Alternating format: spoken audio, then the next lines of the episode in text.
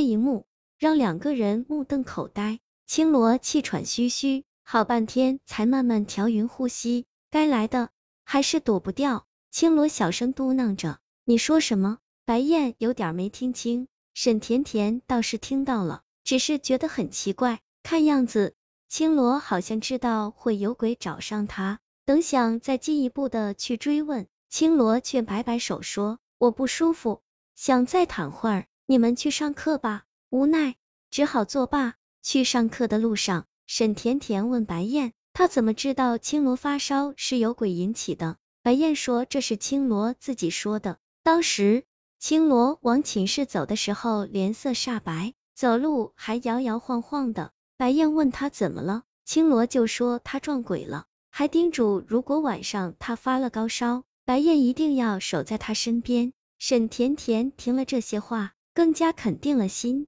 里的想法。随后，他给孙浩然打了个电话，没人接，他便发短信过去：“我们分手，是不是因为青罗？”结果再打电话，对方竟然关机了。沈甜甜总是放心不下，抽空去了男宿舍楼，他直接给孙浩然的室友打去电话，结果人家说孙浩然已经三天没有回来了。沈甜甜感到心慌不已。正犹豫着要离开的时候，忽然看见了一个身影，看样子孙浩然是回来拿什么东西，没想到会撞上沈甜甜。一见到沈甜甜，孙浩然转身就跑，沈甜甜在后面追着，喊什么都没有用。他觉得孙浩然比之前瘦了，跑步也摇摇晃晃的，皮肤白的就像是发了烧的青螺，但他的速度依然很快，拐一个弯就不见了。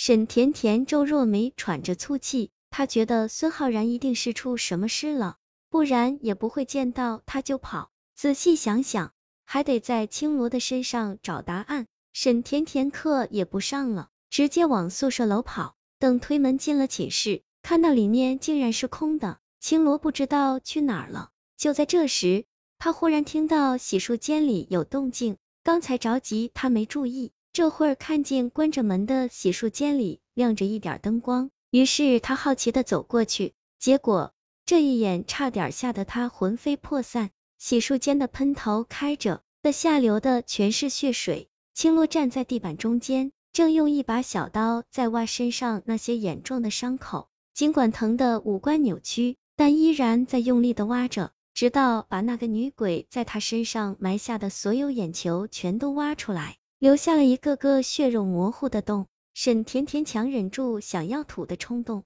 没想到平日里看似柔弱的青罗竟对自己能下如此狠手。但这时他又有了新发现，青罗的皮肤貌似有了变化，出现了很多细小的褶皱，并且还有越来越深、越来越多的趋势。等再往上看去，我的天，青罗的脸上全是褶，坑坑洼洼，就像是一只沙皮狗的脸。这是怎么回事？变化的这么快？青罗又在喷头下冲了一会儿，然后拿浴巾擦了擦身体，穿上衣服就要出来。情急之下，沈甜甜直接钻进了床底下，一定不能让青罗发现自己。沈甜甜看到那双布满褶皱的脚在床前走来走去，有那么几秒还停在了他的床前，吓得他气也不敢喘一下。等过了一会儿，他才知道。原来青罗在找衣服穿，沈甜甜偷偷的看到青罗把自己套的严严实实的，然后出门了。沈甜甜鬼使神差的跟了出去。就在这一路上，青罗的四周围了几只苍蝇，可见他现在的身体有多腥臭。恐惧之余，沈甜甜越来越觉得现在的青罗根本已经不能称得上是人了。青罗没有乘坐任何交通工具。就那么晃晃悠悠的走着，沈甜甜在后面跟的脚都酸了。四十多分钟后，青罗来到一处偏僻的坟地，沈甜甜心惊胆战的躲在不远处的大树后。青罗走到一座坟前，四处望了望，然后问道：“你在吗？”过了一会儿，孙浩然面无表情的从一座坟后走出来，一连咳嗽了几声。这一幕看得沈甜甜心脏都提到了嗓子眼儿。青罗伸手抓住孙浩然的头发，闻了闻，随后用力把他甩在了地上，真臭。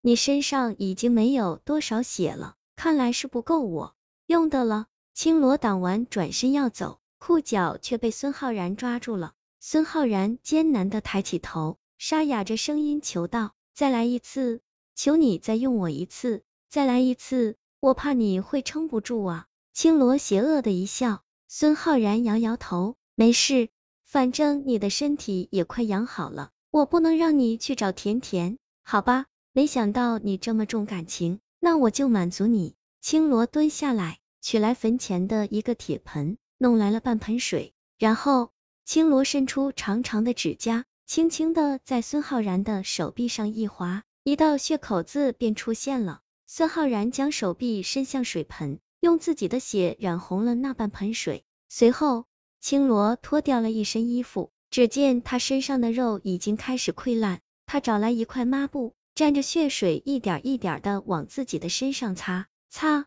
过的地方皮肤开始好转，沈甜甜气得牙痒。原来青罗在靠孙浩然的血修复自己恶心的身体。孙浩然选择跟他分手，一定是被逼无奈。应该是青罗起先看中的是他的血液，孙浩然为了救自己才会选择这么做。